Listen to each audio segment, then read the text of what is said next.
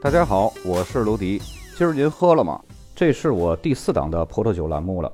在这档栏目呢，我会把葡萄酒价格那些七七八八的事儿给大家弄得明明白白，让大家少踩坑。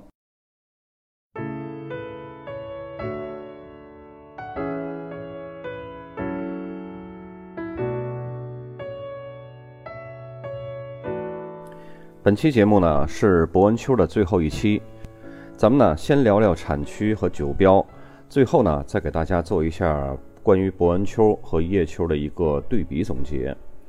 今天的三个产区呢，咱们分别会聊到布拉尼、桑特奈还有波马。首先呢，咱们来说这个布拉尼，它是位于普里尼蒙哈谢和莫尔索产区之间。由于这个产区的土壤呢不太适合种植白葡萄，所以呢普里尼产区大部分出产的都是红葡萄酒。这个产区的红葡萄酒的酒标上呢，通常都会标有布拉尼或者是布拉尼一级园的这种字样。然而实际上呢，更高品质的布拉尼一级园葡萄酒呢，通常产自该村附近更好的葡萄园。由于它相邻的村子是莫尔索，莫尔索的葡萄酒呢，在当地甚至是在全世界的葡萄酒市场上都是非常有名气的。甚至呢，莫尔索有一个一级园叫石头园，它的一款干白呢，可以跻身于世界最贵的十款白葡萄酒当中，不含税的均价呢，已经达到了一万三千块以上。所以呢，莫尔索也引来了世界上很多生产霞多丽干白的产区纷纷效仿。布拉尼的葡萄园呢，由于地理位置的优越性，毕竟离得近嘛。所以呢，越来越多倾向种植于霞多丽。听到这个，是不是有点感觉像咱们中国？看到我们家隔壁卖什么赚钱，我也倒腾点来卖。其实呢，正是因为这个产区用霞多丽酿造的白葡萄酒可以冠以莫尔索布拉尼的这个名称，而且呢，所有的莫尔索布拉尼白葡萄酒都是默认的一级园儿。之所以会出现这种情况呢，主要是因为莫尔索和布拉尼这两个产区的土地错综复杂，很难划分的。但是呢，莫尔索始终是莫尔索，布拉尼始终是布拉尼。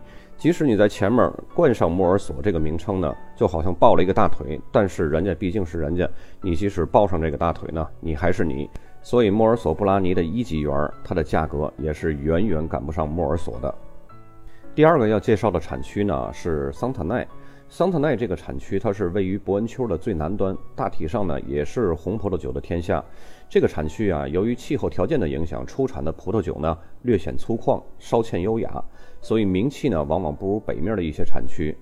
种植的葡萄品种呢还是以黑皮诺和霞多丽为主，名气小嘛，自然就没有商业机会。所以呢，这儿的一级园也就是三五百块钱，因为市场需求度不高，所以呢价格也就自然是寥寥了。大家还记得我在开篇的时候就跟大家聊过，关于葡萄酒的价格，它的重要的因素都有几块吧？首先就是它的成本，它的成本都会有什么呢？种植成本、土地成本、原材料成本、人工成本、酿造成本、设备成本，还有储藏成本。其实最重要、最重要的就是市场供需的因素。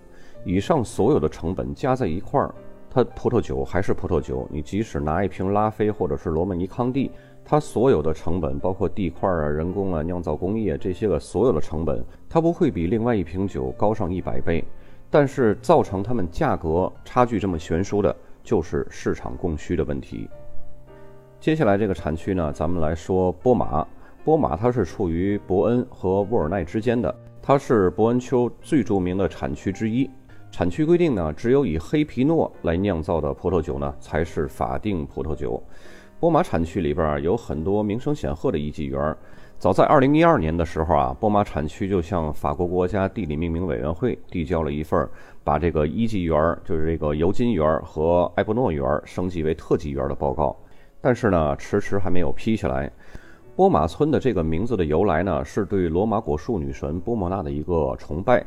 那么，波马产区的酒除了市场需求之外，还有什么因素会让人这么喜欢呢？这还得从它的土质来说起，这儿的土壤呢，很多都是坚硬的石灰岩，所以有了这个坚硬的石灰岩呢，就迫使葡萄根必须要寻找裂缝向下延伸，寻找水源，这就有利于葡萄藤呢发展出来这种强劲的根系，在向下延伸每一个土壤层的同时呢，又会吸收更多的养分和风味儿。每个土壤层的不同啊，嗯，举个简单的比方吧，就像我们吃汉堡，如果只加一片肉，那就只是一种味道；如果你又加肉又加芝士片、酸黄瓜、西红柿，把它都加在一块儿，好几层，那是不是这种味道就更丰富了呢？其实土壤层赋予葡萄藤的这种丰富的风味儿是相同的道理。著名的法国品酒大师雷蒙·杜梅曾经说过：“波尔多的酒的秘密是在酒窖里，而勃艮第的酒的秘密是在土地里。勃艮第的酒呢，对土地的要求更高，酒的个性就在于葡萄的这个根系。”对于根的依赖呢，一直是博马产区的一个传统。早在中世纪呢，波马就被推举为勃艮第之花，以至于其他的葡萄酒呢都愿意拿它作为参考标准。法国美食百科全书的品评专家曾经这样评价波马：在这么小的一块土地上，居然可以酿出如此美味的葡萄酒，简直太神奇了。随后呢，他在书中又写道：波马是世界上著名的葡萄酒产区，是勃艮第最为优良的葡萄酒。醇厚味美，唇齿留香，展现出大将之风范。你想这么一通夸，得有多少人慕名购买啊？市场需求量就大了，价格呢也就自然水涨船高了。咱们接下来呢看酒标，咱们把那个总结放在酒标的解读最后。首先，第一张酒标就是这个桑特奈一级园，大家看到左边箭头指向的是桑特奈一级园，然后右边的箭头呢指向的是桑特奈的 AOC。然后第二张酒标呢，大家看到箭头所指向的也是桑特奈一级园，然后一级园后面呢是这个园子的名称，这个不用去管它。然后右边的箭头呢是 AOC 的全拼，桑特奈一级园 AOC 的全拼。这个为什么说不用去管它这个园子的名称呢？因为你想它这个产区都不太出名，你再写上这园子，它也是没有太大的意义。所以咱们在有限的精力内，记住更多的有效的东西。接下来呢，这张酒标还是桑特奈一级园，大家看到上面这个最大的字是桑特奈，然后在桑特奈上面写的是破面库，然后右边的箭头呢指向的是 Appellation 桑特奈破面库 Control。接下来这张酒标呢还是桑特奈一级园，大家看到左面箭头就是桑特奈破面库，然后右边的箭头是在桑特奈破面库上面那一行细的字就是 AOC。再接下来这个酒标呢，大家看到了这个。面孔很熟悉，就是路易亚都的这个酒庄出产的桑特奈，这是一个村庄级。大家看到它上面也没有破面库，然后 AOC 里边也没有显示一级园的字样，所以这就是一个桑特奈的 AOC。刚刚说过，呃，像这种桑特奈啊，还有那个布拉尼这几个村庄呢，他们的名气不大，所以酒呢。就是价格比较低，因为它的市场需求量没有那么大。但是像这种比较著名的这个酒庄呢，它的这个价格还是要比同等级的当地的这个酒呢，还会是稍微贵一点儿。因为毕竟它这个酒庄的名气会比较大，所以呢，也就造成了这种市场的需求量相对于来说比其他的这些个酒庄呢要稍微大一些。需求量大了，自然价格也就会水涨船高嘛。接下来这张酒标还是桑特奈。然后大家看到左边箭头指向最大的字是桑特奈，右边是 Appellation 桑特奈 Control，然后依然是没有任何的破面库这种一级园的字样，所以这个也是一个桑特奈 AOC 葡萄酒。再接下来这张酒标依旧是桑特奈 AOC 一款桑特奈普通的葡萄酒。再接下来这个酒标呢，咱们换产区了，换到了布拉尼。大家看到左边箭头呢是布拉尼一级园。然后右边的 AOC 里边也是布拉尼一级园儿，其实它的位置呢也是比较尴尬的，因为它离的这个莫尔索太近了，所以呢它的风光呢就没有这么强大。就好像我作为一个呃人到中年四十岁的一个男人，然后旁边站一小鲜肉，大家的目光肯定都是投向他，没有人来看我。道理呢是一样的。接下来这张酒标呢比较模糊啊，但是依然可以辨认。左边的这个箭头指向的是布拉尼，但是它没有很明确的这个一级园显示出来，所以呢，咱们就从 AOC 里边来看。大家看到右边箭头指向的 AOC 里边，咱们能看到一个一级园的一个标识，所以呢，这瓶酒也是布拉尼一级园的葡萄酒。接下来这酒标呢，大家看到布拉尼。然后没有找到一级园的任何的信息，右边的 AOC 里边也没有一级园任何的信息，所以这个就是一瓶布拉尼的 AOC 普通的葡萄酒。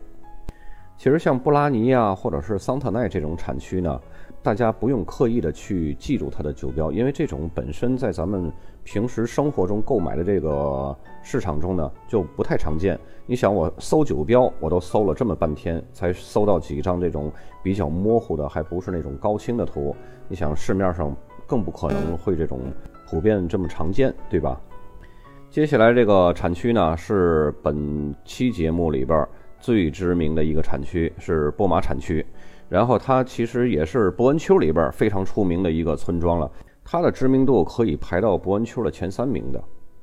然后咱们来看这个酒标啊，首先左边的箭头最大的字，然后显示是波马，然后一级园的标识呢是在那一行红字的下面，大家看到那个破面裤吗？